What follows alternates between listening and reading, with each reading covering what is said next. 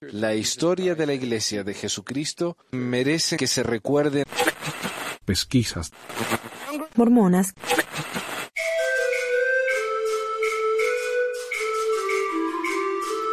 Hola, bienvenidos y gracias por escucharos otra vez aquí en Pesquisas Mormonas. Les habla Manuel, su pesquisador de siempre desde la laringe del mormonismo en Ogden, Utah. Hoy tenemos una continuación del episodio anterior. Ah, y estoy con un resfrío, así que me van a tener que disculpar si sueno mal y, ah, y hago ruidos que tal vez no se deberían escuchar en un podcast. Noticias. Hay un artículo en el New York Times. Ah, salió el 5 de octubre, así que unas dos semanas. Alto líder mormón reconoce que la iglesia cometió errores. Dice, uno de los principales líderes de la iglesia mormona reconoció el sábado en un discurso ante miembros mundiales de la iglesia que los líderes del pasado habrían cometido, habían cometido errores que causaron que algunos mormones que tuvieran dudas, ah, una admisión que equivale a un cambio significativo en el tono de los líderes con respecto a los mormones que cuestionan, desacuerdan o se han ido ah, de la iglesia. Respetamos a aquellos que sinceramente buscan la verdad, el presidente Dieter F. Uchtdorf, segundo consejero del máximo órgano del gobierno de la Iglesia, la primera presidencia, dijo en el discurso. En el pasado la Iglesia excomulgó a destacados académicos e incluso a miembros de bajo perfil que expresaron públicamente dudas sobre su historia o teología y muchos mormones que han perdido la fe han sido rechazados por sus amigos y familiares. Sin embargo, recientemente, con algunos mormones yendo al Internet para compartir sus dudas, los líderes de la Iglesia de Jesucristo de los Santos de los Últimos Días, que ahora reclama 15 millones de miembros, se enfrenta a un problema tan grande que ya no lo puede ignorar. Y, yo tengo planeado un, programa que está basado en un artículo que salió ah, en una revista nacional, no me acuerdo. Pero es acerca de del historiador Anthony, ah, Anthony Michael Quinn, D. Michael Quinn, que um, fue comulgado junto con otros cinco, uh, como dice acá, cinco académicos, por las cosas que escribieron. A ver, nosotros reconocemos abiertamente que en casi 200 años de historia de la Iglesia, junto con una línea ininterrumpida de acontecimientos inspirados, honorables y divinos, han habido algunas cosas dichas y hechas que pudieron hacer que la gente Ah, tuviera preguntas. Dijo el señor Uchtdorf, hablando a los 20.000 mormones que se reunieron para la conferencia general semestral número 183 en Salt Lake City. Y millones más lo vieron por televisión y por internet. A ver, el sábado por la tarde, alrededor de 200 mujeres, de acuerdo con el Associated Press, llevaron a cabo una manifestación afuera para protestar que el sacerdocio de la iglesia se confiere sobre los hombres, exigiendo la entrada a la reunión del sacerdocio, ya hablamos de eso. El señor Uchtdorf, un mormón de Alemania que es considerado por los estudiosos de la iglesia como una influencia potencialmente modernizante, no especificó a qué líderes o a qué errores se refería. Sin embargo, dijo, para ser perfectamente franco, ha habido momentos en que los miembros o líderes de la Iglesia simplemente han cometido errores, puede que hayan dicho o hecho cosas que no están en armonía con nuestros valores, principios o doctrinas. Él dijo que es incorrecto asumir que los mormones que tienen dudas fueron ofendidos o son perezosos o pecadores. Dijo que la iglesia honra la libertad de acción personal, que la iglesia y el primer profeta de la iglesia José Smith tenían preguntas y buscó respuestas. Y me gusta mucho eso. Para mí, esa es la mejor parte del discurso de Uchtdorf. Lamentablemente, lo único que la gente recuerda es cuando dijo, duden sus dudas antes de dudar la fe. Ah, pero el, el principal punto del discurso fue esto. Si alguien se va a la iglesia, muchos dicen, ah, es porque tiene ganas de pecar. O porque, uh, o porque son vagos, no quieren ir a la iglesia, son muy perezosos, son muy flojos. O alguien, alguien lo ofendió, por eso no viene. En realidad mucha gente no va porque ya no cree. Es simplemente eso, ¿no? Es, tan simple como eso. Y es insultante realmente cuando uno dice ya no voy más a la iglesia y la primera reacción de alguien es, ah, ¿quién te ofendió? O ¿qué hicieron? Es, insultante realmente. Porque como si uno fuera tan, qué sé yo, tan débil de carácter. A ver. Él dijo que es incorrecto asumir que los mormones que tienen dudas fueron ofendidos. Ah, yo lo dije, perdón. Uh, Scott Gordon, presidente de Fair Mormon, un grupo de defensores de la iglesia, dijo, creo que esta es la declaración más clara realizada en los últimos tiempos de que los líderes de la iglesia han cometido errores en el pasado. Que vengan de un miembro de la primera presidencia, el más alto nivel de liderazgo en la iglesia, así que sea especialmente poderosa. Y bueno, eso es todo lo que tengo hoy de, noticias. Vamos a pasar entonces al, al tema de hoy, plagio de José Smith. En el último episodio hablamos acerca de los de que los, de lo, perdón, de lo que los críticos dicen que son las fuentes de inspiración para las obras y revelaciones de José Smith. Yo he escuchado muchas historias, ¿no? De que José Smith se basó en, en muchas obras de literatura mundial y yo lo voy a mencionar más tarde en el, podcast, pero yo creo que eso es coincidencia mucho de esto, ¿no? Yo creo que él se basó en algunos libros que él tuvo acceso o en comentarios, pero basarse en, en literatura mundial, yo creo que José Smith, uno, no tenía la capacidad intelectual de, para copiar estas, estas obras, ¿no? De tantos libros alrededor del mundo. Y dos, no tenía, no los tenía. O sea, hay muchos dicen, ah, sí, pero el libro ese estaba en la biblioteca. Sí, pero, era un granjero. O sea, por más que uno diga que él haya sido preso y todo, él, yo creo que no haya tenido tanto tiempo de sentarse y leer tantos libros para ahí decir, ah, mira, esto lo voy a usar en mi libro de Mormon. Eh, no sé, yo eso lo, dudo mucho, no, no lo creo tampoco, pero que él se basó en, en otros libros o en otras creencias para escribir el libro de Mormón, eso ya tiene un poco más sentido. Así que eso es lo que vamos a hablar hoy. A ver. Hoy vamos a expandir un poco de las posibles fuentes para el libro de Mormón, para el libro de Abraham y para la ceremonia del templo. Pero no se preocupen que no hablo de nada específico en la ceremonia del templo, así que no hay peligro de ofender a nadie, por lo menos por ahora. Y si no han visto, hay una serie de televisión en, HBO llamada Big Love, no sé si lo han traducido en español, pero así se llama Big Love. Y creo que en la temporada 3 o 4, ah, una de las esposas múltiples del, personaje principal es una familia polígama. Y uh, ella va al templo con el con la recomendación de la mamá y muestran la ceremonia, no entera, pero muestran bastante. Así que está ahí, ¿no? Está disponible, la gente sabe lo que es. Eh, la ceremonia entera sí está disponible en archive.com, archive.com. Pero nosotros, yo sé que este es muy un tema muy, muy uh, sensible, ¿cómo se dice? Sensitivo. Hay mucha gente que le parece que es una gran falta de respeto hablar de esto. Porque uno en el templo dice, ¿no? Que no va a comentar esto y qué sé yo. Así que yo no lo voy a comentar, no voy a hablar, pero está disponible si alguien quiere ver de qué se trata. El libro de Mormón. Ok, estas son fuentes, ya hablamos la semana pasada o la vez pasada de fuentes que utilizó José Smith para escribir su libro de Mormón. Acá encontré una más. The Wonders of Nature and Providence Displayed de Josiah Priest. Si quieren ver cómo se escribe, fíjense en el, en el website, ahí lo tengo. Este fue otro libro que promovió la idea de que los indios americanos eran de ascendencia israelita. Era un libro muy popular, impreso dos veces en 1825, una vez en Rochester y de nuevo en Albany, Nueva York. Una copia del mismo se encontraba en la biblioteca eh, de la ciudad natal de José Smith en Manchester, Nueva York, a cinco millas de su casa. Sus registros muestran que se sacó prestado repetidas veces desde 1826 hasta 1828, queriendo decir no que tal vez José Smith leyó este libro. Cuando B. H. Roberts, el historiador de la iglesia y apóstol, revisó este libro, descubrió que resume una variedad de material que estaba disponible antes de 1830.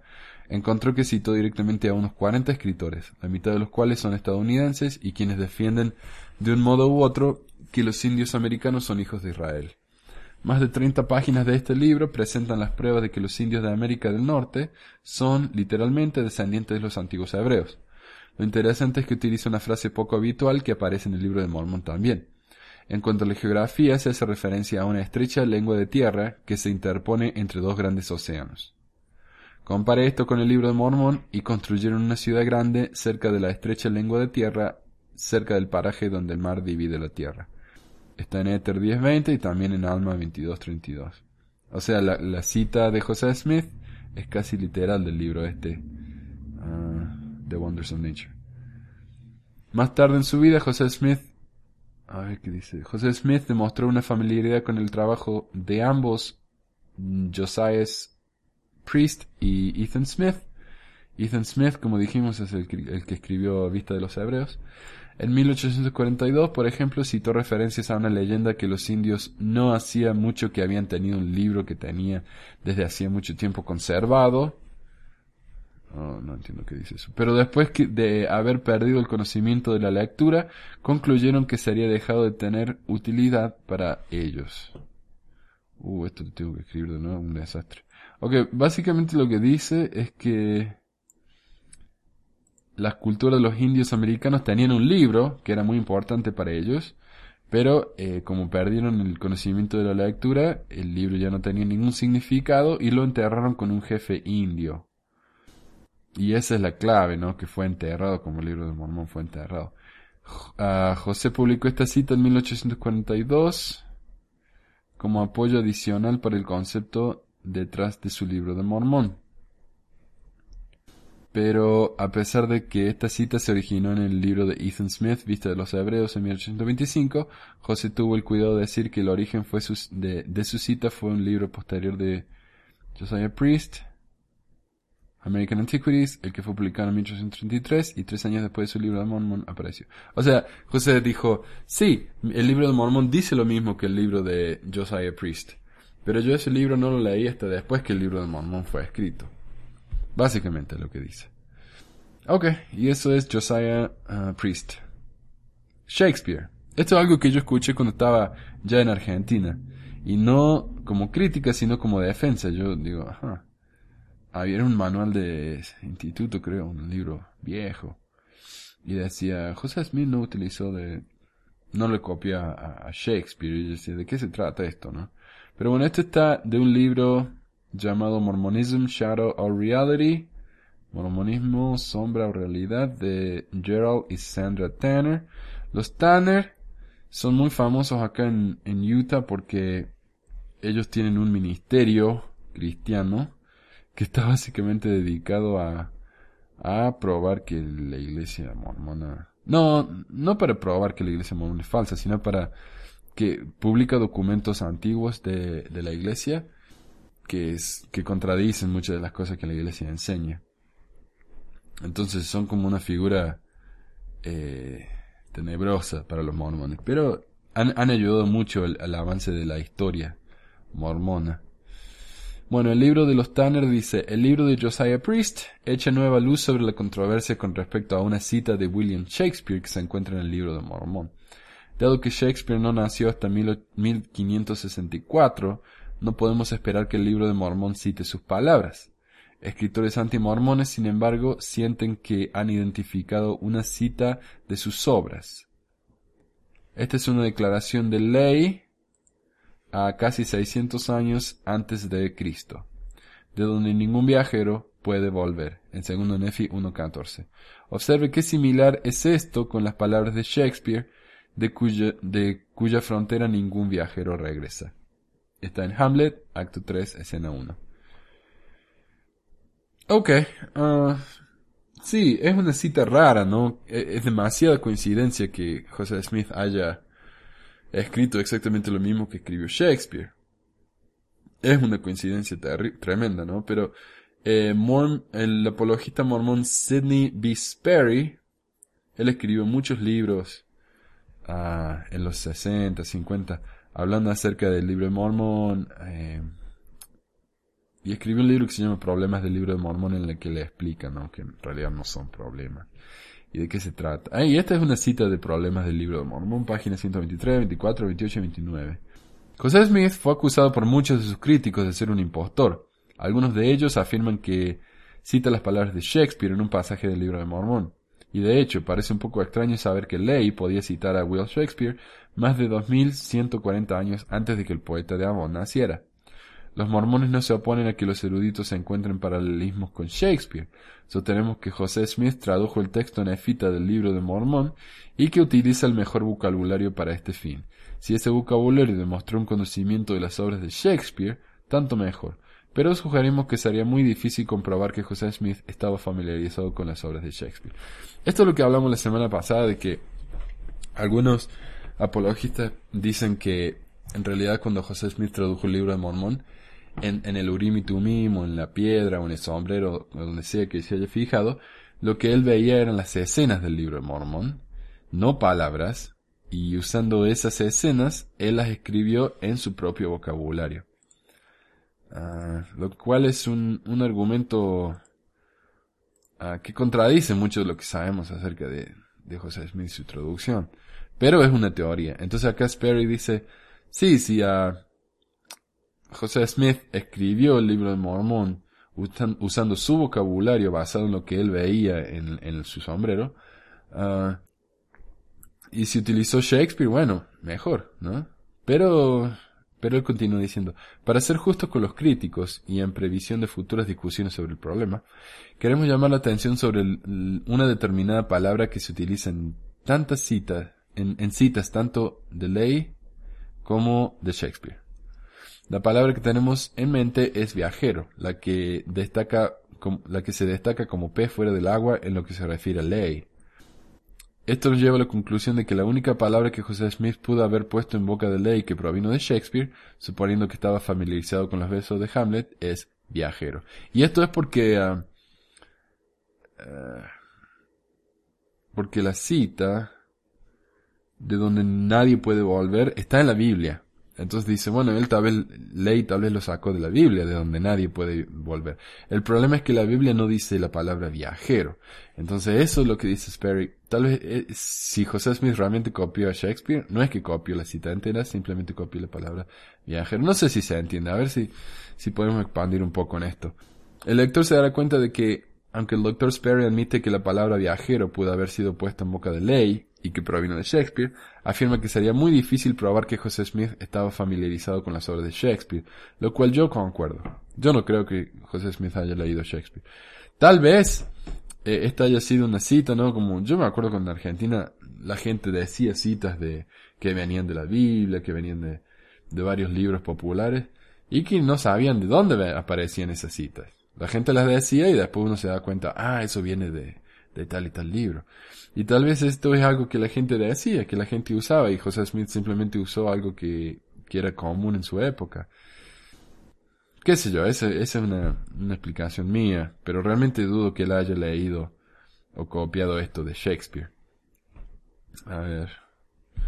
Aunque se ha demostrado que las obras de Shakespeare, 10 volúmenes, se vendieron en la librería Wine, en el barrio de José Smith, Ahora tenemos una mejor idea de dónde José Smith uh, podía haber encontrado estas palabras. En el examen de Josiah Priest, The Wonders of Nature and Providence Displayed, nos encontramos con una historia que cita las mismas palabras de Shakespeare. Al citar estas palabras, sin embargo, están en el orden equivocado y esto hace que el final de la cita sea casi idéntica a lo que está en el libro de Mormon. The Wonders of Nature de Josiah Priest, el que mencionamos antes, dice, de donde ningún viajero vuelve, el libro, de Mormon, eh, Mormon dice de donde ningún viajero puede volver.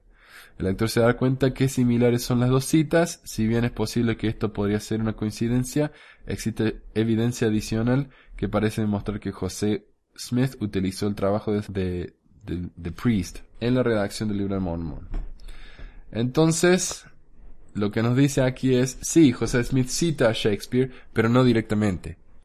En realidad, lo, eh, Josiah Uh, Priest, eh, en su libro Wonders of Nature, citó a Shakespeare. Y José Smith copió el trabajo de Priest, incluyendo la cita de Shakespeare.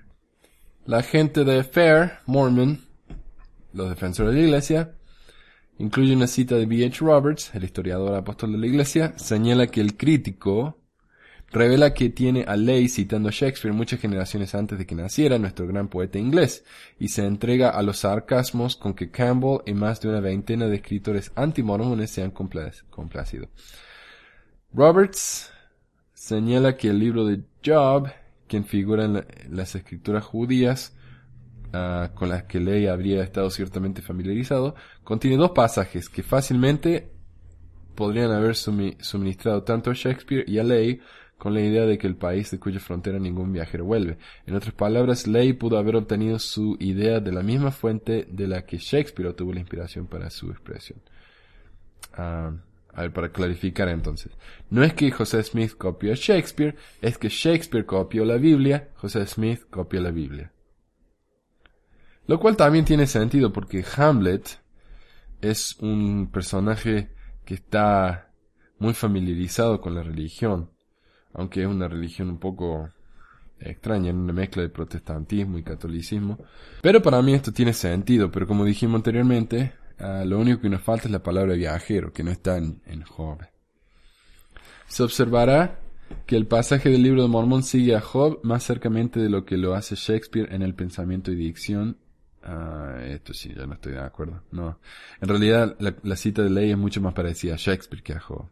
Pero bueno, y esto por la razón sin duda de que Ley había quedado impresionado con la idea de Job de ir a la tierra de donde no se puede volver. Y José Smith, al estar familiarizado con Job, pero es muy probable que no haya estado familiarizado con Shakespeare, cuando llegó a la parte de la cita de Ley, lo expresa con la fraseología de Job.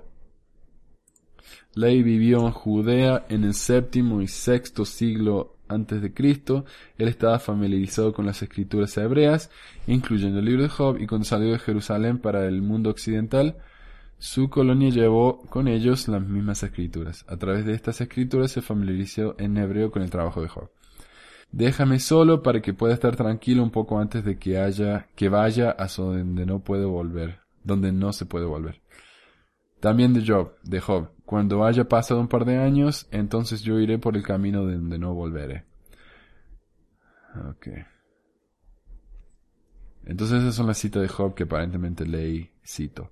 Cuando la propia hora de salida de ley de, de ahí había llegado, impresionado con este pensamiento solemne de Job, lo expresó en hebreo.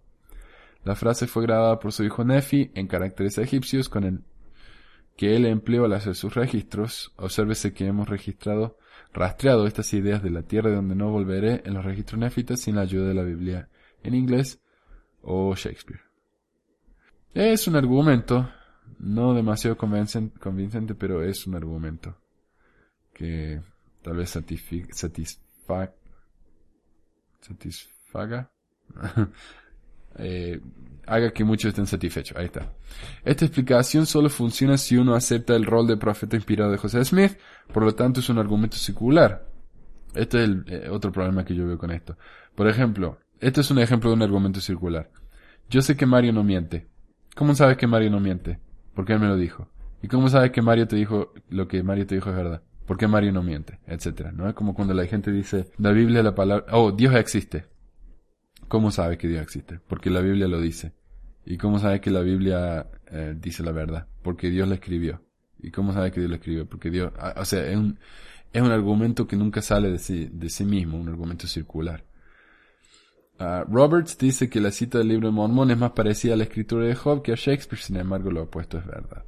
Hugh Nibley fue otro defensor de la iglesia muy famoso, profesor de BYU, eh, un poco cáustico en sus comentarios, pero Nibley dice, ningún pasaje en el libro de Mormón ha sido más frecuentemente blanco de ataques que la descripción de ley de sí mismo como un uno cuyo cuerpo pronto tendréis que entregar a la fría y silenciosa tumba de donde ningún viajero puede volver. Segundo Nefi 1.14.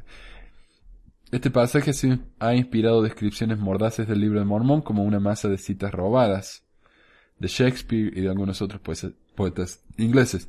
Ley no cita a Hamlet directamente, sin duda, porque él no había no habla de ese país desconocido donde ningún viajero regresa, sino que simplemente, habla de la tumba fría y silenciosa de donde ningún viajero puede volver.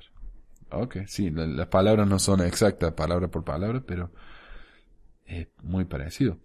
Al mencionar la tumba, el anciano elocuente no puede resistir el inevitable apelativo de frío y silencio frío y silenciosa, ni el igualmente inevitable nombre que le da al viajero, un dispositivo que con todo el respecto a Shakespeare, los propios contemporáneos de ley hicieron uso constante. Hace mucho tiempo, Frederick Delitzsch escribió una obra clásica sobre ideas antiguas orientales acerca de la muerte y el más allá, y el título apropiado que le dio a su libro fue Das Tierra ohne Eimker, perdón, no sé leer alemán, pero significa la tierra sin retorno. En la historia del descenso de Ishtar a los infiernos, la mujer ah, va al Ishtar Latari, la tierra sin retorno. Ella visita la casa oscura de la que nadie sale otra vez y se desplaza a lo largo de la carretera en la que no hay vuelta atrás. Un estudio reciente de los nombres sumerios y acadios para el mundo de los muertos alista prominentemente el agujero de la tierra, la tierra sin retorno, el camino sin vuelta atrás, el camino cuyos cursos nunca vuelven atrás, la tierra lejana, etc. Un fragmento recientemente descubierto habla de la tumba como la casa de Irkalu, eh, donde los que han regresado a la misma no tienen retorno. Un, un lugar cuyos muertos sean un lugar cuyos muertos se echan al en el polvo en la dirección de la oscuridad, yendo al lugar donde quienes van a él no tienen retorno. Este es mucho más cercano a la lengua de ley que Shakespeare. Los mismos sentimientos se encuentran en la literatura egipcia, como en el caso de una canción popular que dice, como los dioses de otro tiempo que descansan en sus pirámides, ninguno viene nuevamente de allí que nos pueda decir de su estado, y aquí ninguno, ninguno puede tomar sus eh, bienes con él, y ninguno que haya ido allí vendrá otra vez. Un texto literario informa que los burladores dicen, la casa de los habitantes de la tierra del oeste es profunda y oscura, no tienen puerta ni ventana, allí el sol nunca se eleva, sino que se encuentra siempre en la oscuridad. O sea, lo que nos está diciendo Nibli acá es que como esto es algo, esta cita del viajero que nunca regresa, esto es algo que fue usado en egipcio uh, muchísimos años antes de ley. Por lo tanto, ley como él trabajaba en Egipto, estaba familiarizado con el egipcio, él uh, es natural que él haya estado familiarizado con esto. Entonces, no es Shakespeare, no es una cita de Shakespeare, sino que es una cita de tradicional, de la Biblia, del antiguo, de los antiguos egipcios, etcétera, etcétera. de nuevo, yo digo, yo realmente dudo que José Smith haya copiado a Shakespeare. Lo más probable es que él haya copiado a Josiah Priest, pero, pero bueno, es algo que nunca vamos a saber, ¿no? Y si uno cree en el libro de Mormon, obviamente no, no se lo copia a nadie, lo recibe por inspiración. El libro de Abraham. Mucha gente dice que José Smith uh, utilizó eh, fuentes para escribir su libro de Abraham, que no fue realmente inspirado, etcétera, etcétera. El libro de Abraham es tal vez una de las uh, uno de los problemas más grandes en el mormonismo.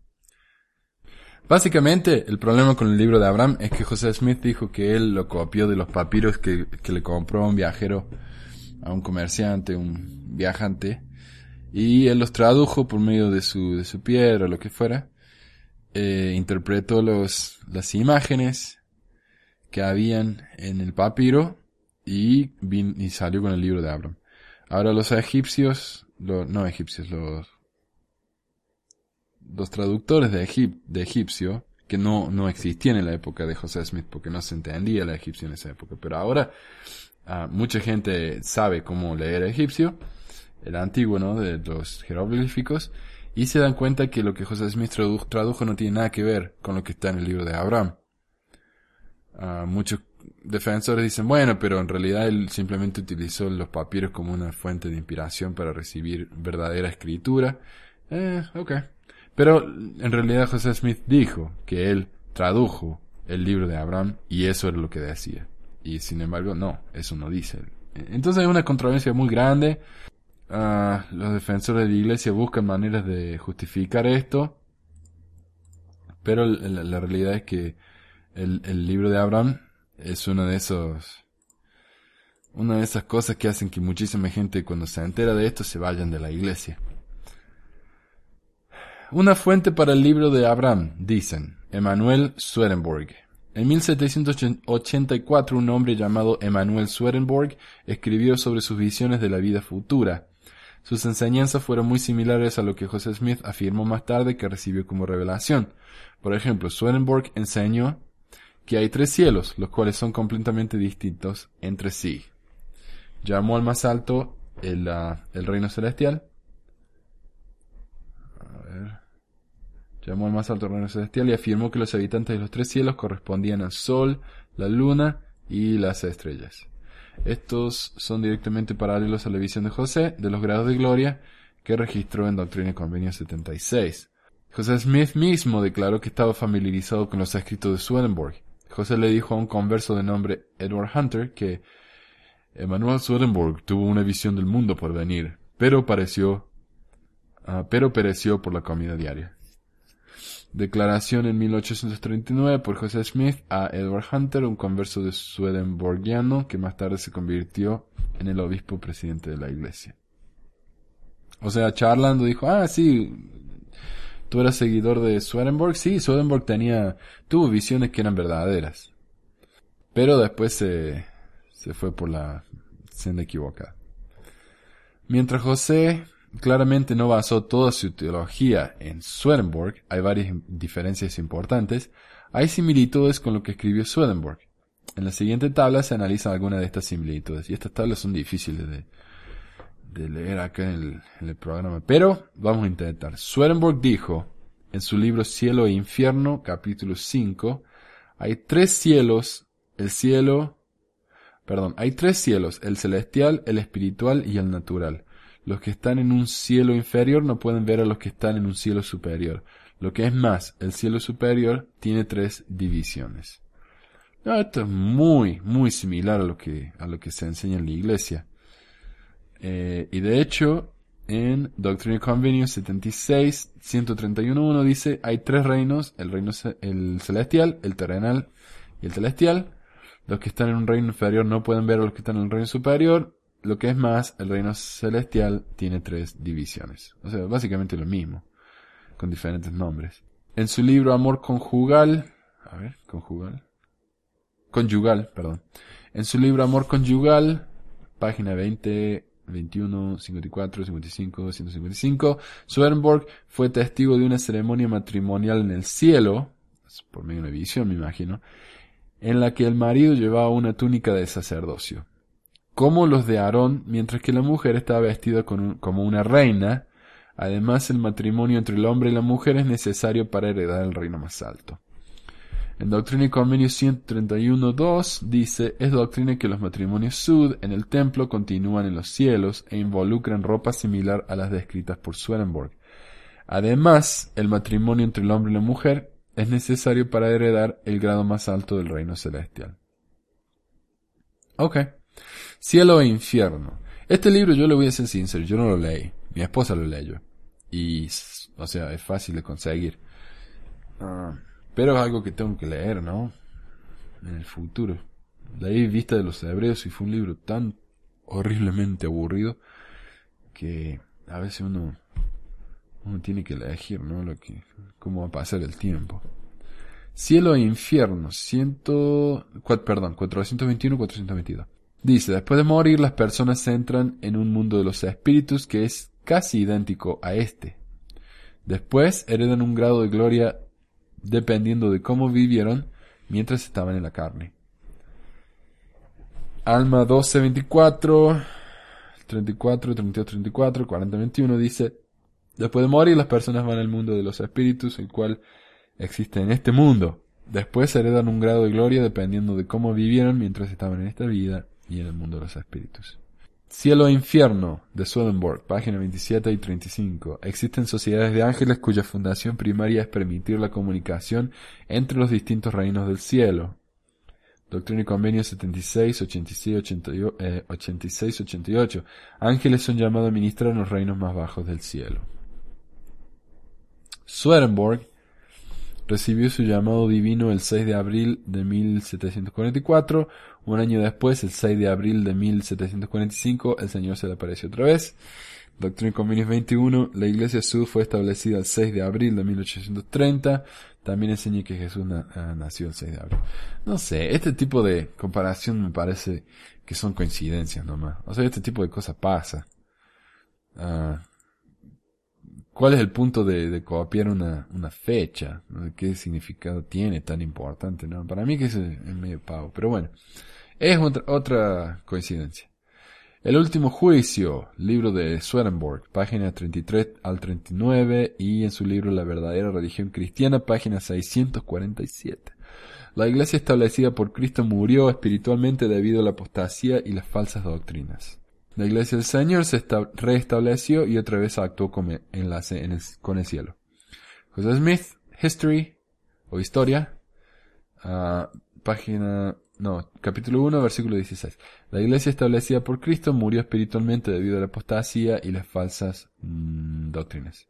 La iglesia del Señor fue restaurada por medio de José Smith. Ok. O sea, muy similar, nada más que Swedenborg no dice que él restauró la iglesia. La verdadera religión cristiana de Swedenborg y cielo e infierno. Uno de los más grandes errores de la cristiandad se justifican por la fe, la gente será juzgada por sus acciones también. Lo cual parece obvio para uno que es miembro de la iglesia. Bueno, sí, ah, por supuesto, ¿no? La fe más las acciones, pero me parece que hablamos de esto la, la vez pasada. Esto fue un tema muy divisivo, y todavía es, entre los los, uh, las diferentes sectas cristianas. Algunos piensan que uno se salva solamente por, por la fe, otros dicen que no, que uno se salva por la fe y las acciones. La gracia, eso es lo que se llama. Y un amigo mío me explicaba que, en su opinión, esta es la razón por la que muchos, uh, muchas sectas cristianas no creen que los mormones son cristianos, es porque uh, dicen, que en vez de confiar ciegamente en Jesucristo de que Él nos puede salvar, los mormones tienen muchas ceremonias y rituales y cosas que son más del Antiguo Testamento que del Nuevo Testamento. Me pareció una teoría decente, no sé si concuerdo, pero me pareció bien. Ah, y tal vez en realidad eso es lo que creen estos cristianos. Yo no sé por qué tanto problema admitiendo que los mormones son cristianos, pero es mi ignorancia hablando acá. Pero bueno, en Alma 11, 34 y 37 dice que la fe es inútil sin acciones, la gente será juzgada por sus acciones también. ah,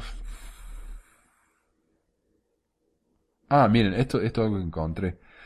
Ah, este concepto les parecerá bastante obvio a los que han sido miembros de la iglesia por un tiempo, pero en realidad es tan controversial que se, que se ha descrito como la cuenca que divide el catolicismo del protestantismo, el calvinismo del arminianismo el liberalismo moderno del conservadurismo. O sea, este es un concepto sumamente importante y en esto José Smith concuerda con Swedenborg, lo cual es una coincidencia grande también.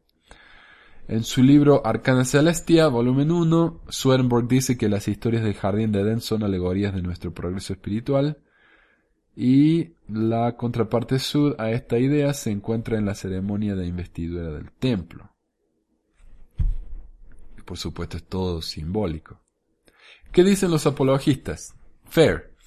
Esto es lo que dice Fair. En primer lugar, como se mencionó anteriormente, está el tema de las otras fuentes que estaban disponibles para José y Swedenborg. 1 Corintios 15 utiliza tanto las palabras celestial como eh, terrestrial o terrestre para nombrar dos de los tres cielos. Uh, terrestre. Ah, José Smith en la sección 76 utiliza ambos términos, pero Swedenborg solo utiliza la palabra celestial. Ya sé que José tomó prestado de... Uh, tomó prestado de Swedenborg o no. Parte de la base de la sección 76 está claramente enraizada en el Nuevo Testamento. Swedenborg no puede ser el origen de la noción de los tres cielos debido a esto. A lo sumo podemos decir que algunas de las expansiones de Swedenborg sobre la idea de la gloria celestial tienen algo en común con las revelaciones recibidas por José Smith. En otras palabras, la idea de los reinos de José tienen más en común con la Biblia que con Swedenborg. Esto es lo que dice la gente de fe. En cuanto a las similitudes entre José y Swedenborg, Craig Miller, otro defensor de la iglesia, dice, que en realidad no, no lo conozco. Mi conclusión fue que José Smith tenía poca idea de quién era Swedenborg lo que ya, ya vimos que no es cierto. Él, estaba familiarizado con Swedenborg.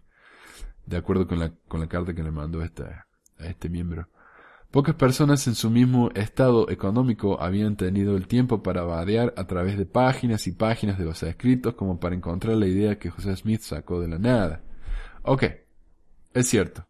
Yo realmente creo esto. Yo realmente creo que José Smith no tuvo el tiempo de leer yo dudo que José Smith haya leído algo que no haya sido más que la Biblia. Pero es tan de dudar que él haya ido y hablado con gente que eran seguidores de Swedenborg y que esta gente le hayan contado a José Smith lo que ellos creían, y así es como José Smith se enteró de estas cosas, eso me parece mucho más ah, creíble. Después de todo, él, él se familiarizó, en mi opinión, con Ethan Smith, no a través de los libros de Ethan Smith, sino a través de Oliver Cowdery, que era miembro de la iglesia de Ethan Smith. La, continuando, las ideas con las que él estaba familiarizado no eran temas frecuentes de conversación entre los swedenborgianos y no estaban disponibles en el libro El cielo y el infierno. A ver, el cielo y el infierno. Con el que, con el que podía haber llegado a encontrarse, con excepción de la idea de los tres cielos, etc. Aproximadamente dos tercios de las similitudes únicas no tienen conexión con Swedenborg que yo haya podido encontrar. Los descubrimientos simultáneos no son fenómenos tan raros como se cree. ¿Por qué dos personas pueden inventar la televisión en diferentes partes del mundo sin encontrarse entre ellos, sin consultarse entre ellos? De alguna manera los seres humanos están conectados. Ah, ok. Ah, pero en este sentido, yo creo que Miller está admitiendo de que José Smith inventó la teoría de los tres cielos, cuando en realidad cualquier miembro firme de la iglesia diría no. José Smith no inventó nada. Él lo que hizo fue recibirlo por medio de revelación, por supuesto. Pero por alguna razón, Craig, acá tratando de defender a José Smith, como que no está diciendo que José Smith inventó esto, al mismo tiempo que, que uh, inventó la misma cosa. Y esto de que habla Craig tiene sentido y se llama uh, descubrimientos múltiples. Y es tan común que el premio Nobel a veces divide el premio entre distintas personas alrededor del mundo que, inventaron o descubrieron la misma cosa al mismo tiempo. Por ejemplo, eh, el descubrimiento del oxígeno y la teoría de la evolución tienen autores múltiples alrededor de la misma época, los cuales no podrían haberse comunicado entre ellos. Hay una lista larguísima de ejemplos en Wikipedia, pero algunos de ellos son la vacuna del polio. En, ok, pero para mencionar algunos de ellos son la vacuna del polio, la bomba atómica, uh, el motor de reacción, el cine sonoro. La explicación de Craig es válida, pero es extraño que se trate de dar tantas explicaciones de dónde sacó José Smith su doctrina de los grados de gloria, cuando el mismo Smith dijo que se le comunicó por revelación. Si es cierto, no importa qué diga la Biblia o cualquier otro evangelista, pero es de notar que Craig, ah, perdón, pero es de notar que alguien con quien Smith estaba familiarizado, como podemos ver en la cita que mencioné, tuvo una idea tan similar a una verdad que estaba perdida en la gran apostasía por miles de años. Lo que me quiero decir es, cuando sucedió la apostasía, las verdades del Evangelio se perdieron. Y esto fue una de las grandes cosas que se, que se restauraron por medio del, del discurso del King Follett. Si esto es realmente una, una revelación tan revolucionaria, entonces ¿cómo puede ser que otros ya lo, lo, habían pensado? ¿No? Como, como Priest. No, uh, ¿cómo se llama? Swedenborg. ¿Cómo, ¿Cómo lo supo Swedenborg? ¿Por medio de la revelación? Me parece extraño que haya recibido una revelación tan importante. O sea, todos sabemos que en la iglesia se dice que uno recibe el Espíritu y, hay gente que ha sido inspirada, pero esta me parece una revelación demasiado grande para alguien que no era ah, un verdadero discípulo de Cristo, bla, bla, bla. Ok. Ya estamos hablando demasiado. Ceremonia del templo. Muchos dicen que José Smith copió la ceremonia del templo de otras fuentes. José recibió su iniciación como aprendiz masón el 15 de marzo de 1842 y recibió el oficio de artesano y su maestría al día siguiente. Él introdujo la ceremonia completa, la cual incluía las señales secretas, los símbolos, las contraseñas y las sanciones, solo siete semanas después, el 4 de mayo de 1842. Ah, y esto está en History of the Church, volumen 5, páginas 1 y 2. La evidencia más clara de la influencia masónica en la ceremonia en el templo Nabu es una comparación de los textos. Pero para, vamos a volver un poco más para atrás. ah, mucha gente arguye, incluyendo miembros de la iglesia, que la ceremonia del templo fue sacada directamente de la ceremonia masona. Tenemos que pensar qué son los masones. Y esto es algo que yo nunca supe bien. Nunca entendí bien. Eh, los masones son una, una, una- no es una religión, es un grupo secreto de hombres. Y, yo sé que los, masones hacen muchas obras ah, de caridad y generalmente los masones son gente rica. ¿no? Por ejemplo, en, en Argentina ah, sabemos que San Martín era masón. Acá en los Estados Unidos casi todos los fundadores de la patria eran masones. Y de hecho, el billete de- los billetes de un dólar y muchos de los símbolos en el, en el Capitolio están llenos de signos masones. Y esto es algo de lo que habla Dan Brown en su novela nueva, creo que es Ángeles y... no, la nueva. Infierno, me parece. Me parece que es esa. Donde él habla mucho acerca de los, los símbolos masones en, en, en Washington. Um, y eso era, eso era todo. En realidad los masones eran un grupo secreto de hombres y tenían sus ceremonias. Y como era secreto, mucha gente allá en los 1800 estaban muy en contra de ellos porque decían, oh, vaya a saber qué, qué es lo que hacen esos masones cuando se juntan, deben ser satánicos. Y eso es lo primero que uno piensa, ¿no? Cuando habla uno de ah, rituales secretos, es satánico. Y, y eso es mucho de las de lo que escuché yo que hacen los mormones en el templo. Oh, son rituales satánicos. En realidad no, no, no tiene nada que ver. Pero ah, es algo que se cree. Y bueno, realmente sacó José Smith la ceremonia del templo de los rituales masones. Ah, aquí dice, la evidencia más clara de la influencia masónica en la ceremonia en el templo de Nabu es una comparación de los textos. Tres elementos del investigador de Nabu y su ritual masónico contemporáneo eh, se parecen tanto entre sí que a veces son idénticos. Estos son los símbolos, signos y sanciones. Los que han ido al templo saben a lo que me refiero. Ah, no se hizo ningún esfuerzo en la historia temprana de la iglesia para ocultar las similitudes entre los rituales masónicos y la investidura del templo mormón. De hecho, hombres como Ever C. Kimball dijeron que el hermano José dijo que la masonería fue tomada del sacerdocio, pero se ha degenerado con el tiempo. Pero muchas cosas todavía están perfectas. Y eso es algo que me dijo a mí un líder de hombres jóvenes que tuve ahí en Córdoba. Él me dijo que los masones venían de la de, la tribu de ah, Levi, creo. Entonces por eso los rituales masónicos en realidad fueron tomadas del- de los rituales del templo. Y lo que hizo José Smith fue restaurar el, ritual del templo. Entonces no es que José Smith le copió a los masones, sino que los masones le, copió- le copiaron a la iglesia. Pero pese a las afirmaciones de que la masonería se remonta al templo de Salomón, la verdad es que los ritos de la masonería surgieron alrededor del siglo XIII.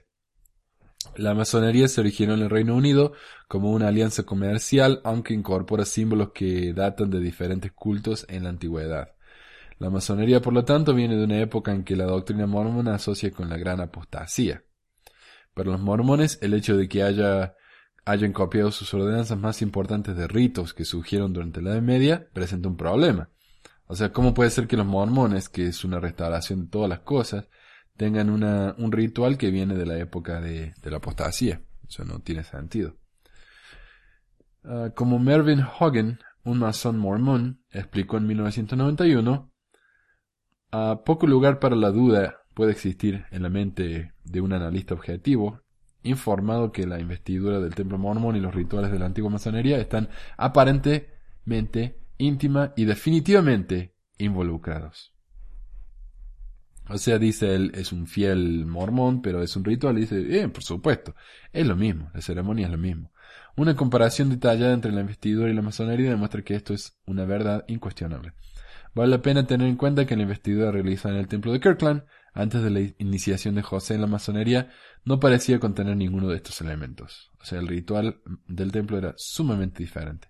Fue solo después de su inducción que los rituales masónicos encontraron su camino en la dotación realizada en el templo de Nabu. Estos signos y señales masónicas son considerados sumamente importantes por la iglesia mormona, ya que se cree que la persona debe eh, deberá presentar estas señas y símbolos antes de ser admitido en el reino celestial. ¿Qué dicen los apologistas? Ah, han declarado que a pesar de las aparentes similitudes entre el templo entre el templo Sud, perdón, a ver, Sud y la masonería, el contenido real y el significado de los dos son muy, eh, muy diferentes.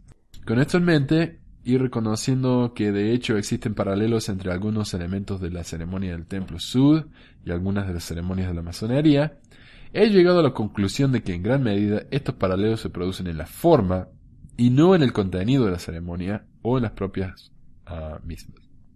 Uh, esto lo dijo Benjamin McGuire en su libro El mormonismo y el templo. La respuesta es que... Ah, arreglar esto rápido. La respuesta es que a los que conocen a ambos, el templo masónico y las ceremonias mormones, el parecido no es sorprendente en absoluto. No es tan sorprendente como el parecido entre la iglesia que José Smith fundó y las otras iglesias. Pero a pesar de que la iglesia mormona y estas instituciones presentan un paralelo entre ellos, en realidad son totalmente diferentes en formas insignificadas. O sea, nosotros tomamos sacramento, los católicos toman, el sacramento, en forma es parecido, pero el significado es diferente. Ok, eso es lo que dice, eh, Hugh Nibley. Estas explicaciones son similares a las que Terrell Givens dijo en una entrevista. Según Givens, profesor en uh, North Carolina, creo, no sé, es un profesor de historia y ha escrito muchos libros de la iglesia. Según Givens, la forma de la ceremonia de investidura no es lo que importa, lo que realmente importa es el significado del contrato que hacemos con Dios. Para Dios, la forma de las ceremonias es tan poco importante que si hoy en día usáramos la ceremonia de los Boy Scouts en vez de los masones, tendría la misma validez. Para mí esta es una respuesta más aceptable porque Givens no trata de buscar justificaciones rebuscadas para minimizar la conexión entre estas ceremonias, sino que él admite que son iguales y trata de buscar una explicación separada. Un historiador mormón se cree que Michael Quinn reconoce la conexión con la masonería, pero dijo que también hay que considerar la posibilidad de paralelos antiguos que se remontan al templo de Salomón. La iniciación de José Smith como maestro masón en 1842, de hecho, puede haber ah, actuado como un catalizador para que buscara más revelaciones sobre las ceremonias que los masones decían que vinieron del templo de Salomón. Y es posible que la fraseología masónica influyó el desarrollo del vocabulario utilizado para enseñar los elementos sagrados del investidor de Sud, ah, bla, bla, bla, aburrido. Ok, lo que nos está diciendo este historiador, aparentemente Quinn, es que es que um, José Smith uh, él recibió como revelación, o algo así, la ceremonia del templo de Salomón, pero otra vez, en vez de utilizar la, la, fraseología, las palabras que utilizaban en Salomón, porque estaban en hebreo, él utilizó eh, la fraseología de los masones, pero en realidad el ritual es estrictamente eh, salomónico. De nuevo, esta explicación, al contrario de, Givens, trata de explicar que sí es cierto que hay conexiones entre el templo mormón y las ceremonias masonas, también es cierto que hay conexiones con ceremonias mucho más antiguas, como las egipcias y semitas. El problema es que no incluye ninguna de estas conexiones. Él dice, sí, hay conexiones entre José Smith y el templo de Salomón. ¿Cómo cuáles? No nos dice. Ok. Es decepcionante. Las explicaciones como estas son decepcionantes. Ah, finalmente se nos dice que José Smith fue un hombre de su tiempo. Y mucho de lo que está en el libro de Mormón y, en, la doctrina mormona vienen de su época. Son cosas que la gente creía en, su época.